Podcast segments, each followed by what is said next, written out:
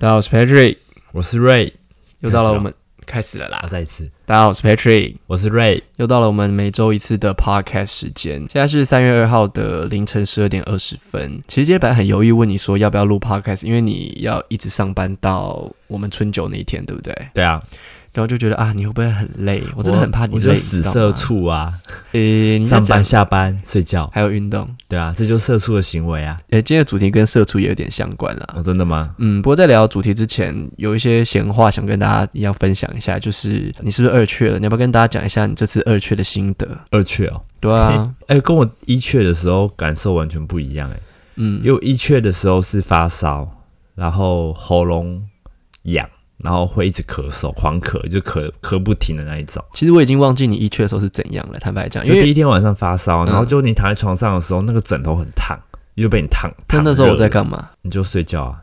可是我照顾你，比如说带你去医院或是什么的吗？没有确诊不会到要到医院去。啊，就是我有没有做什么？我有 do something 吗 I forgot。？OK，you、forgot。我但这次真的是比较严重哎、我这一次的状，态是有腹泻，然后没味道，嗯，然后喉咙也是痒痒的，我就觉得你整个人蔫蔫的、啊，那是一定会的啊。嗯，就生病当然不舒服啊。我觉得腹泻蛮可怕的欸、因为你那时候一天腹泻了三四次，对不对？对，而且那时候我还不知道欸，我那时候就想说，那时候我们还在录 podcast，上一集 podcast 的时候，其实你已经确诊了，对不对我不知道哎。有啊，那时候我们录到一半，就你跑去上大号，你就说呃不行，我要上大号，等一下暂停一下，你还说不好意思。我现在觉得我好坏啊，但你这个坏，我生病的时候你好像都蛮冷血的，就我真的很不舒服，你才会这样子照顾这样。因为我觉得一一般的不然的话就是没死就给我工作。怎么办？我现在就录下去了。对啊，我没有错吗？我你没有你是没说错啊死？？上一次我我确诊的时候，你不是在叫我去录那什么吃的？哎，没有吗？错吧我忘记了，真的吗？有啊，录那个什么什么姜菜什么馄饨的，姜菜馄饨是什么鬼东西？就是在那个台北市有一个那个什么馄饨面哦，哦，那次你也去哦，对对对，不是馄饨面啊，是那个我已经超不舒服，然后你还在那边吃肉粽什么，哎呦，谁叫你都要在我们录影片或者录音的时候不舒服来，没关系，服？快 diss 他。对，赶快 diss 我。没有啦，我觉得有时候不舒服的感受，我可能没有办法感受的很真切，然后 还是被为自己找借口。不过你这次真的是看得出来，真的很不舒服。我也觉得我很厉害，我都没有被你感染诶，两次都没有诶，哦，对啊，你蛮厉害的。我真的是百毒不侵诶。而且你睡觉的时候就会一直呼气到我脸上，我想说啊，完了完了，我要确诊，我要确诊了。一半也会觉得说确诊好烦哦，感觉会很不舒服，然后会掉肌肉；一部分又觉得说耶，不用去上课了。结果没确。你说你想象出来的是不是？对啊，哎，你真的不会确诊呢？我一直对你咳嗽，你都没有怎么样。然后我们亲亲，然后我还吃你的东西，吃什么东西？我吃你吃剩的东西啊，我也没有在忌讳喝你喝过的东西啊，完全没有哎、还去测，结果还是像什么都没发生一样。对，很像什么都没发生过，我真的是百毒不侵呃。重点是我这次二确，我还是打了四剂之后还二确，对啊，真的是哎、所以打疫苗真的只是降低重症而已，跟跟确诊也没有关系，没有直接关系。对，有些人也是打心安啦，像我一个学生打了第五次了，因为他这次要去日本，然后他又再去日本前再打一剂。哦，我觉得五 G 这样子。对，五 G 好像是现在最多了，所以他现在手这样，他现在手这个地方都是疤，是不是？没太多针孔了，人家在嗑药这样子吸毒这样。以为是那个嗑药的针孔。不过还好，你就是康复了啦，而且这次康复的时间，我觉得其实也蛮长的，直到前几天你才开始有味觉，不是吗？其实确诊的这五天都没有味道，吃东西都没味道。我们那天去吃什么，然后我跟你讲说，还好你已经味道回来了，不然真的是白吃了海。底捞啊，啊，对对对，一起是海底捞。海底捞那辣成这样还没有味道，真的是 哎、说到海底捞味觉，损坏。我真的觉得很夸张哎。那天我上班到九点，然后我们约九点四十的海底捞嘛，吃完不是已经凌晨了吗？怎么还这么多人？我真的是我很 shock，我只能说我很 shock，因为对我来说这么晚时间去吃一个这么 heavy 的东西，然后马上就要睡觉了，真的是一个对胃不是一件非常好的事情。重点是超多人，而且我知道海底捞好像开到三点还是四点的样子。嗯，我觉得因为我们跟很多人已经脱节了，嗯，呃重点也是因为廉价了，可能廉价的关系，哦，也有可能啊，因为礼拜二也不用上班，所以哦也有可能啊很多人，而且我真的是被他那个吓到、欸，川剧变脸好恐怖、哦，真的不要来找我。我有听到你突然就是叫一声很大声，他出现在你旁边，而且我还骂三字经。我跟大家讲一下，那个川字变脸的人，因为我们是坐在靠走道，然后他就刚好在我们正后方的一个大走道表演。想说我就吃我的嘛，因为其实我吃饭的时候不太喜欢很吵杂，跟反正就是我是想要好好吃顿饭而已。这样，我不是说川剧变脸什么不好，只是我个人的饮食习惯就是，我就想好好吃顿饭这样。嗯，然后就开始表演嘛，音乐放很大声，这样，然后就听不到大家讲话。然后呢，我就吃吃吃，转过去看，他就在我正旁边，然后看着我，我真的是吓疯。然后那个脸又是全白的，吓死。还好我那骂三字经没你有骂太大声，尿出来吗？我没有你尿出来。有受惊吗？可是我真的说干你娘了，被吓死了。我也想，如果是我，应该也会吓到。然后还给我个飞吻，我说可以不要这样吗？我真的觉得海底捞的员工真的很厉害。真的，真的，他们，我好像你知道他们怎么训练的，还是我可以去实习一下？因为他们每个都是有点像是，你知道嗑药，你是讲嗑嗑药药，对，就很嗨，这样就不知道他在嗨什么，然后但又很很亲切啦。我跟大家讲一下，就是帮我们服务的那个男生呢，他应该也是个 gay。总之他来服务我们之后就说：“大家好，我叫小什么，我忘记了。”然后他就开始帮我们每个人递湿纸巾，这样子，在讲解的过程中都非常的 hyper，就是他很雀跃，能量很满，对，能量就是满到就是你讲什么话，他可以噼里啪啦接一大堆。结果他那天工作到十点还是十一点吧，然后他就找另外一个人来 cover 我们那一桌嘛，然后他就说：“我跟你们说，我等一下我要下班了，那我再叫谁谁谁来带我们班什么什么。”他后面还要备注一下，好啦，其实我有偷偷帮他小加班了这样子。那我想说，呃 这种枝微末节的细节也是要跟大家讲的很清楚，就是交代的非常完整。对，然后帮我们 cover 那一桌的男生也是一个 gay，你怎么知道人家是？他一定是啦，他很多小细节。都翘小指嘛？比如说翘小指，就是有一些小细节，不是直男的那一种。哦，嗯，然后不敢相信，对，是吗？你把这个讲出来，我很怕爆雷，我好想讨论这部片哦。我们话题会不会跳得太唐突？对，你就先讲你原本想讲的。啊，为什么讲海底捞？啊，因为讲到你确诊。总之就是还好你味觉已经恢复了，不然海底捞真的是白吃了。没有，味觉真的很酷哎。就是你吃什么都没感觉是吗？对啊，就是吃辣的啊，然后哎也不觉得怎么样，然后很嗯甜的也不觉得怎么样，反正不管吃什么都没什么味道。哎，没有，那时候我帮你加太多辣粉的时候，你有稍微呛一下，然后我就说，哦，是你感受不到辣，可是喉咙还是很不舒服，就就是是那个呛辣感还是有。应该说是热热的，但是味觉是完全没有。哦哦哦，好了，既然你已经提到了，不敢相信，不知道大家去看关于我跟鬼。诶，结婚吗？怎么办？我那个名字太长，我真的 记不住。好对不起，总之大家都知道我在讲什么，大家都说关于关于我跟鬼变成家人的那件事，啊，哦，是吗是吗哦，我不知道啊，我是脑海突然闪过这几个字讲出来的。我当下看到爸爸那一段的时候，真的有一点想哭。诶，如果大家还没去看的话，可能先快转个五分钟吧，我们小小讲一下，不会爆雷啦。但就是想讲一下我个人的感受，因为爸爸那段真的是太真实了，感觉是我爸会做出来的事情。可是，一看到炎亚纶，我又很 很出戏。炎亚纶实在太真实、太生活化的一个人了，把他突然放在一个这么认真的电影里面，我真的可以换一个人吗可？炎亚纶演很久的戏耶，我知道，可是我觉得应该是戏里面他的造型比较让人家出戏。没有，我觉得是因为炎亚纶其实已经算很公众的人物了。因为你像一些一般的演员，像呃许光汉也好，或是另外一个林柏宏也好，他们不太会在节目上就可能大讲自己对政治的看法，自己对什么的看法。那炎亚纶个性就是比较鲜明，然后他很有自己的独特立场，什么都可以发言。所以对我来说，他已经是一个你突然叫蔡英文去演戏，我也会觉得怪怪的这种感觉。哦，我是觉得还好啦。总之，在爸爸那一段真的是让我有差一点小掉泪，可惜他就是跟炎亚纶放在一起，我那个眼泪又 缩回去了。不是在看的过程中，我一直觉得徐光汉的脸好小，好小，好小哦。徐光汉脸的颧骨已经是快跟脖子连在一起，你知道吗？任何人的脸放在他旁边就会变成一个好好哦大饼脸，这样好吗？我不知道哎、很好啊，我比较喜欢林柏宏哎、呃，哦我不是说许光汉不好，只是我觉得林柏宏比较生活化啦，我这样觉得，比较生活上会遇到的人。嗯，对啊，个人感受啦。嗯，不知道大家去看了没？啊，你自己嘞？你对于这次这部片会不会觉得很感动？有啊，我也差点哭啊，哪一段？还要想这么久？有点忘记了。又忘记我记得我想哭，但我忘记哪一段了。我一直在旁边觉得说你会不会掉泪，会不会掉泪，然后很怕听到你的啜泣声，哦，因为我会觉得小尴尬，也不知道怎么。确实会蛮尴尬的。对啊，不过蛮多人在哭的。后面那边对啊，后面那个爸爸那个桥段的话，我原本也想哭，但因为后面实在是抱太久，我就呃，对他后面有一段真的拖太长，对，我个人就是有点有点好像又太多了，就哎、就好像又哭不太出来，就好，就先这样就好。对，因为大直男哪会有这么多的情绪啊？我这样会不会被直男骂？我不知道我也是有这种感受、哎、嗯感觉，嗯，好总反反正整整体就是还不错看的、对，还不错看，还没去看的人，大家赶快去看一下。然后顺便跟大家聊一下我们泰国行的规划重点好了。你有在规划泰国的东西了吗？完全没。你真的是很棒哎、对啊，我一秒钟几十万上下，我也也是也 I'm 是。sorry。好呢，总之呢，我在 Google 了曼谷行程之后，上次有跟大家提过说我要去洗大象。诶，我每次跟学生讲说我去洗大象的时候，学生就说哈你要去骑大象，我就说是洗大象，然后学生就说怎么不是骑大象？我说你有没有良心啊？现在哪有人在骑大象？这么不人道的事情很少看到有人在骑大象，应该感觉都没了。没了啦。我觉得现在大家其实对骑大象这些事情都很知道，这其实不是一个很好对待动物的行为，所以嗯比较少人会去做这件事情。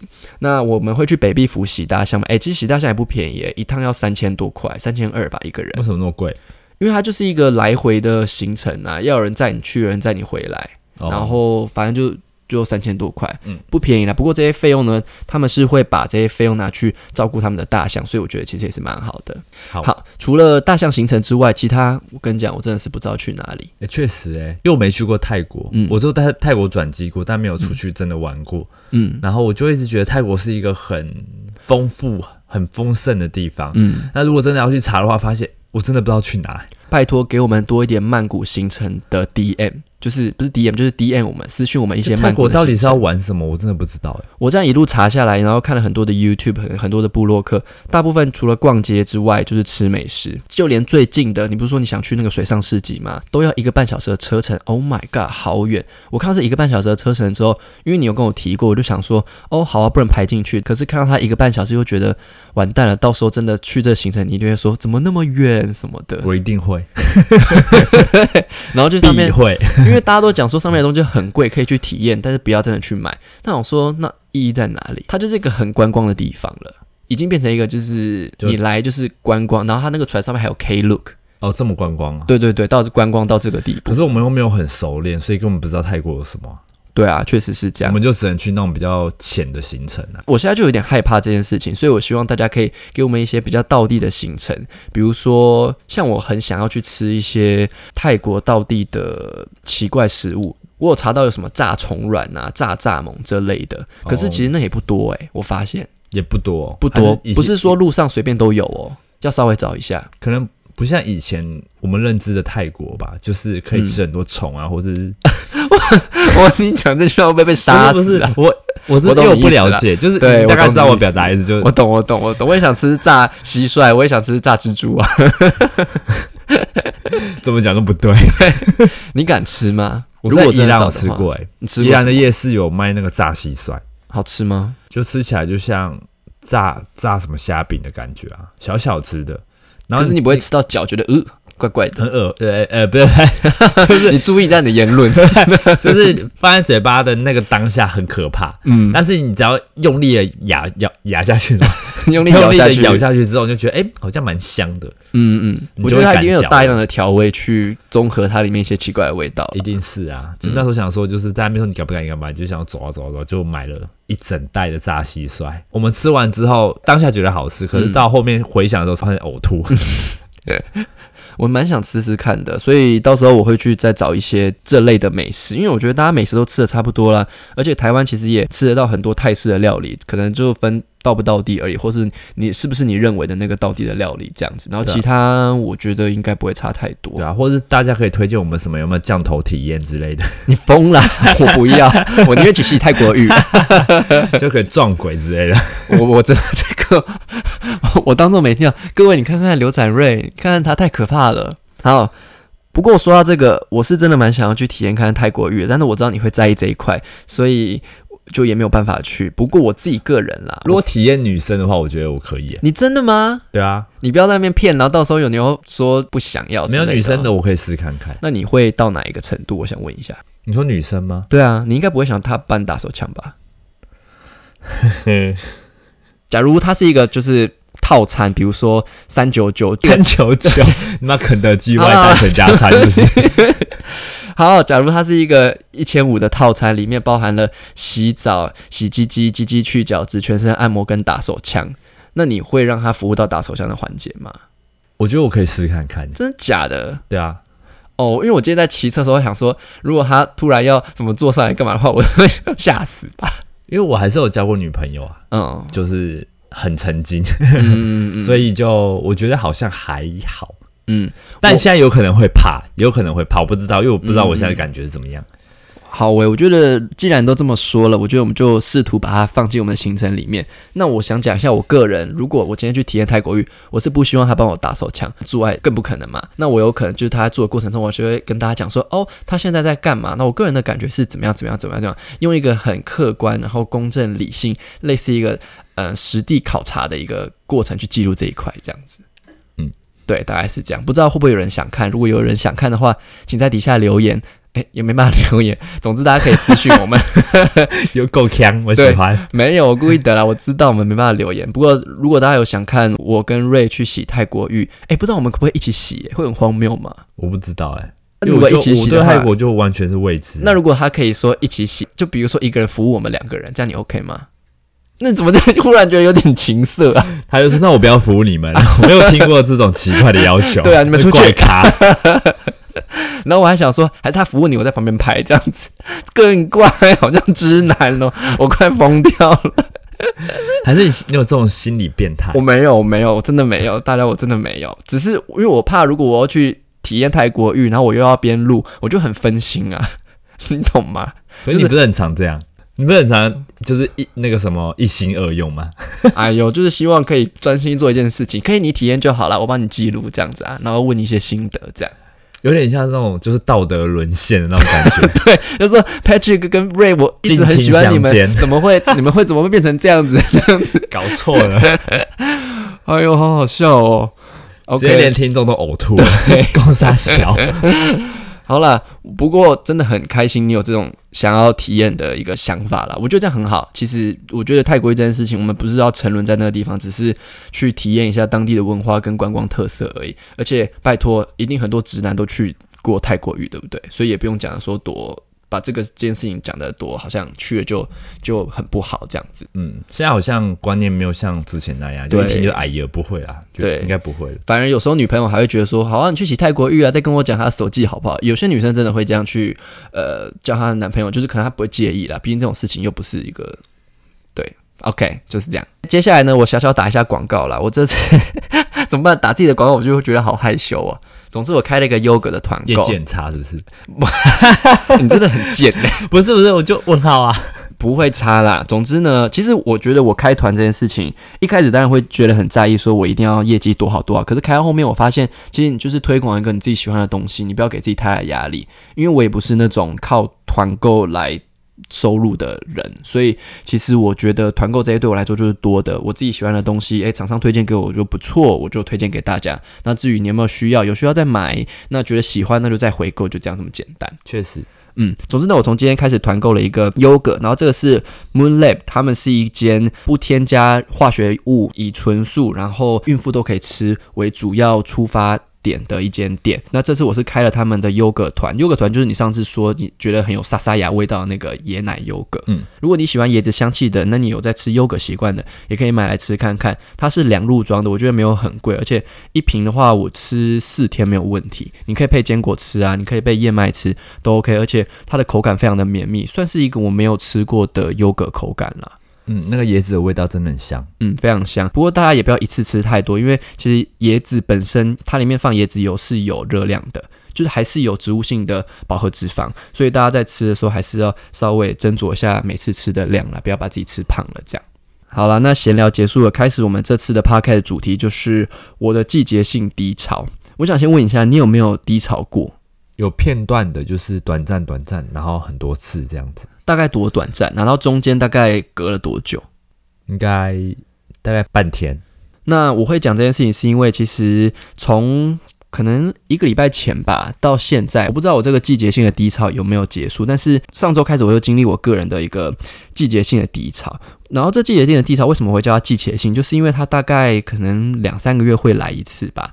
然后这季节性的低潮呢，就会让我觉得说我真的是会变成非常的急躁，然后我的心情每天都像云霄飞车一样，对任何事情都提不起劲。尤其是我在上课的时候嘛，因为我一天可能也要上到五到六堂课。你知道在低潮的时候啊，我跟你讲说，来这个动作要怎么做怎么做，我面带笑容，可是我眼睛是死的，你知道吗？我看了学生在做，然后我也会讲出一些鼓励性的话，但是我完全没有任何的感情，就会觉得天哪，我在这里干嘛？很像一个空壳在讲话。这样多久啊？有时候一个礼拜，有时候两个礼拜。你这样会不会是那个症状啊？什么症状？忧郁症？对啊，我觉得不会，因为我去查忧郁症的状态，忧郁症好像还是有迹可循。可是这种季节型的低潮，它是没来由的，你也没有什么状况发生，它就是发生了，你就是心情不好这样子。这会不会也是啊？因为环境，你说环境怎么样？环境好像会让一个人就是会有短暂性的低落，就可能例如冬天很冷，或是天空很灰，它就会让你这一整天，或是让你这一个时间点都是这样的状态。可是我这状态因为是持续大概一周到两周左右，有时候甚至更……我开玩笑的啦，还认真探讨哎。是有研究显示，如果你长期的没有受到太阳，会比较容易情绪低落了。嗯嗯，是真有这件事情。然后呢，在季节性低潮里面，我又会有很多的自我怀疑，比如说我的工作成果，比如说这支影片为什么大家没有人看，或者说没有我预期来的那么的好，然后又或者说，诶，为什么我今天只做了三件事情，里面去预计要做五件，然后我只做了三件，就觉得靠我好烂，我我怎么那么废，我就是个废物。像是人生规划方面这种东西，就会整个全部掺在一起，说哈，我都已经三十一岁了，那我现在在做这样子，我根本不知道我未来要去哪里。同样的年龄，别人已经怎么样怎么样，那我是不是就会开始很焦虑？这样还有一个原因，我觉得也是会让我有季节性低落的是社群媒体的压力。我觉得不用说我们在做自媒体的人，就连一般可能在 IG 上发文啊，或是一些会在意自己战术也好，或自己观看数、呃自己的流量跟自己的互动率的人来说，他们可能发一个文，如果嗯没有获得一定的战术、一定的互动，就会觉得哎，那我发这文干嘛？我好想删掉。这类的啦，就会让您产生一个自我怀疑。这样，那嗯，我觉得我想分享这件事情，是因为我可能现在已经好一点点了，可是我不知道下一次的季节性低潮什么时候开始。那我个人面对它的方式呢，我比较像是那种整个人间蒸发、消失。你有感觉到上个礼拜到这个礼拜，有时候我一天都不会传一件讯息给你吗？哦，会啊，因为我发生这件事情，然后我也不想跟任何人讲，因为这种低潮就是你知道它发生了，那。我是一个不太会跟别人讲我心事的人，我之前不会，可是我现在开始，因为是你，其他人我不会说，很亲近的人也不会说，因为有时候我会觉得说，如果我不跟你讲的话，我怕我们之间没有什么话题跟你说，因为我也不喜欢把一些负面的情绪带给你，就我不想把负面情绪带给任何人，我就会选择不去讲这件事情，逃避这件事情的方式就是我直接消失，可能学生的讯息不会回啊，场上的讯息回的很晚啊，然后就尽量不要让外界的。资讯来干扰我，然后 Line 可能一整天都不怎么用，然后我自己觉得用这种方式可能是一种逃避心态吧，但是确实让我有一种嗯，我只剩自己一个人的感觉，然后让自己去面对这个情绪，这样过来，我觉得这样的处理方式其实蛮好的，因为等于是你这还是在跟自己对话，你就是在有一种把时间留给自己的感觉，对，还是在探讨，就是你到底。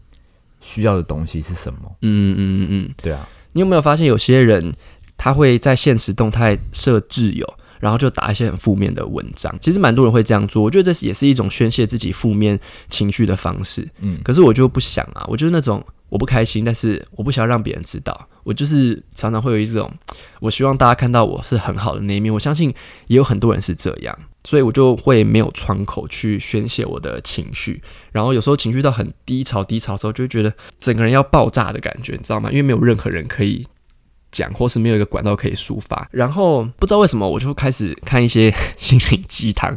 然后我最近就查到了白灵，你知道白灵这个女生吗？一个演员演饺子二那个，我知道。嗯，先不论他在演艺界的成功，但是他真的是很做自己。他以前的这个风格，虽然他有一阵子被骂的，说什么啊，他可能他的呃形象很低俗啊什么的。可是那个年代他就敢这样做自己。我们到今天现在这样的一个环境，才敢说哦，大家勇于做自己。可是他早在很久很久很久以前就已经领悟了这个道理，我就觉得他很强。然后有一句话我想分享给大家，就是呃，他说：“我不是为媒体，我不是为谁，我是为了我心里的热情和纯净而给予。我是一朵花，你看不到没关系，我的天性就是要绽放。你看到我了，你闻到我了，那是你的幸运。我随便摆还是会盛开，玫瑰花不会叫你来看它。”它在那很自由的开花，它不需要别人，要找到自我的奇迹。我们真的都是奇迹。总之，这段很长很长的话，我会觉得哇，好有感触哦。就觉得，嗯，即便我现在这么低潮，可是好像就是你还是要把时间留给自己吧，因为你不快乐也是都是外界给予的。就是我们怎么讲啊，有点想哭。有时候觉得自己很烂，可能对于身材不满意啊，对于长相不满意啊，或是对于你一切看待自己的事物，你都觉得哇好不顺眼哦。可是想一想又觉得说，其实每个人都是独一无二的。然后，嗯，这一些东西都是外界给你的一些压力。那如果你不试着去正视自己真正的那一面，然后，呃，去享受上天给我们每一个人的不同的话。那是一件很可惜的事情，这样子哦。讲完突然觉得自己好，亲爱的，你还好吗？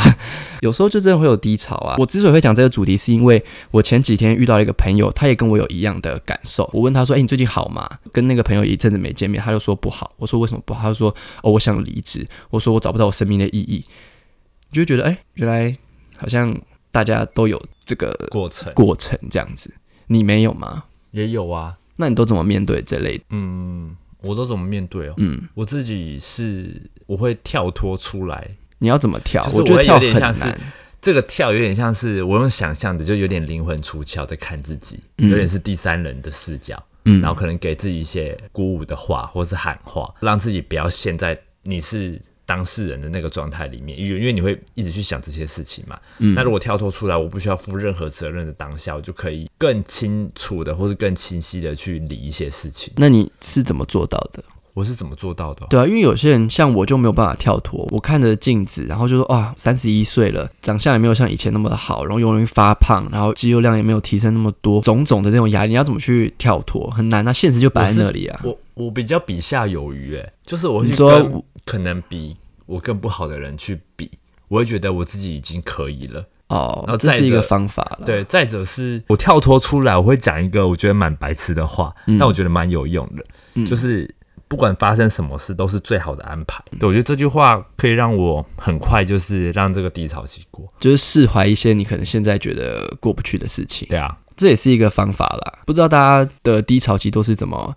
度过的，而且你刚刚说到社畜，其实社畜很容易有低潮期，诶，我自己觉得，如果你每天都在做一样的事情，然后你有没有学习新的东西，然后日复一日，是我的话，应该很快就会有。而且很多这种人，嗯，很多这一不要这种人，很多这一类的人，因为你的状态就是你每天要上班、下班做一样的事情，重复日复一日。其实这种工作很多，这种类型的工作很多，嗯，可能真的要去找一些你追求的事情，或是你有热情的事情去做。嗯，对啊，可能真的会好一点。嗯，所以如果大家之后看到我好像一天或者两天都没有发现动，就代表说有可能我在低潮。去河边应该找得到你，你洗脸。那我要许光汉跟我一起，可以吗？跟他屁事啊！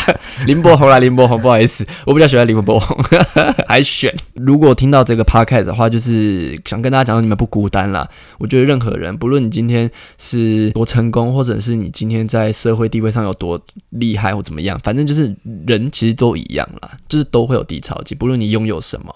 嗯，都会有低潮期，所以大家在低潮期这段时间真的是辛苦了，然后就真的是放自己一马吧，真的就不要让自己这么累。嗯嗯，对啊，就提醒自己已经很棒了。嗯，我看网上有写说，就是可以条列式的列出说你今天自己做了哪些事情，然后就哇，原来我们做了这么多事情。我是不太会真的去列出来，但是我还是会大概想象说，哦，我今天早上去洗了车，然后洗完车之后，哇，我还上了两堂课，上了两堂课之后有我好好吃午餐哦。这种我觉得让我觉得完全可以，完全可以吧？就是把最小最小事情就拿出来讲。嗯，即便你今天吃了一个午餐也很棒啊。你看，有些人可能吃饭都没有一个小时之类的，越讲越心虚吃可。能吃很快啊，可是你可以慢慢吃，很享受这个过程。对对对，而且而且慢慢吃对身体也好，你很棒，对，而且不容易胖，因为你咀嚼很久。对你很棒，这样子。看完直接干，我要自杀。OK，对啦，我觉得真的没有什么过不去的啦。嗯嗯嗯啊，我想到一件事情很值得跟大家分享，就是我最近去上了拳击课，诶，我真的觉得拳击好棒哦，是一个非常考验多方协调性，然后又带有一点 man 感、直男帅感的一个运动，怎么样？你是帅的在打，还是女教打？是你是女教，打吧？我是帅打，我是帅打，我会再拍眼中的自己。跟别人眼中的你是不一样的哦。没有啦，我再再发影片给大家看。然后我想跟大家分享一下，就是拳击这件事情，哎，它也不便宜，它一小时要一千八。然后呢，我这位教练他是二十二岁的一个小鲜肉。刚开始我看到他的时候，我想说，哇，好年轻的弟弟哦。然后我就在练打拳的时候打一打，发现，诶，瞬间蛮帅的，就是他出拳的几个瞬间，就让我觉得说，哦，好有魅力哦。所以呢。在此跟大家讲一下，就是如果你想要增加自信心，只有一个方式可以去学打拳。太极拳可以吗？随便随便啦，重点是学习新东西啦。我想跟大家讲，就是学习新的东西真的可以让生活有更多的热情。嗯，好的，那本周呢室友里信箱还没有收到任何信件，所以没有信件可以跟大家分享。不过我在这边想跟大家聊一下，就是呃，我上一次有收到一封信，然后其实我把这封信把他那个名字涂掉，然后放在 IG 上这样，然后就收到很多很多网友的留言。我后来看这些留言，我当然知道大家都有。分享自己想法的权利啦，可是好像不小心把他这件事情变成了一个，呃，好像是我在呃请大家来围剿这个这个写信的人，但我真的没有那个意思。我一开始初衷也不是这样，我只是觉得说，嗯，我希望很正式的把他这封信给我的看法，呃，告诉大家这样子。我还是想讲一下，就是我很乐于听各方的想法。当然，我觉得台湾是一个很棒的地方，因为你可以把你所有的想法都呃表述出来，因为大家都有说话的权利嘛。那至于我赞不赞同，或是至于我要支持哪一种，那就是个人的立场啦。所以我觉得大家还是保持着一个理性的心态去接受讯息跟表达自己的想法，这样。嗯，你有什么话要说吗，刘先生完全没有。？OK OK，那一样，希望大家可以多多分享到我们的室友里信箱，可以告诉你们的生活琐事啊，然后包含我们今天提到的，如果你们有什么泰国的行程，诶，曼谷的行程，可以推荐给我们。拜托，我很需要这个，真的需要。那你可不可以跟大家讲一下，你你想你比较是喜欢什么样的行程？我大家可以喜欢更具体的跟你讲。呃，比较像是市场啊，或是比较道地的街道，可以看到一些泰国的文化跟一些色彩的这种行程。寺庙你会想去吗？其实寺庙的行程有很多，曼谷市区有很多的寺庙可以去逛，大大小小一至二吧，哦，去一两个这样。对啊，哦，OK OK。那如果大家有什么想法，有什么你的生活琐事分享，那就私讯到我们的室友里信箱 roommates mailbox r o m m a t e s m a i l b o x at gmail dot com。哦，这次有说对，很棒。嗯，很顺。哎，谢谢。我没办法哎，我没办法说那么顺哎。怎么说我都是英语系毕业的。好，啦，那就这样啦，我们下次见，拜拜拜拜。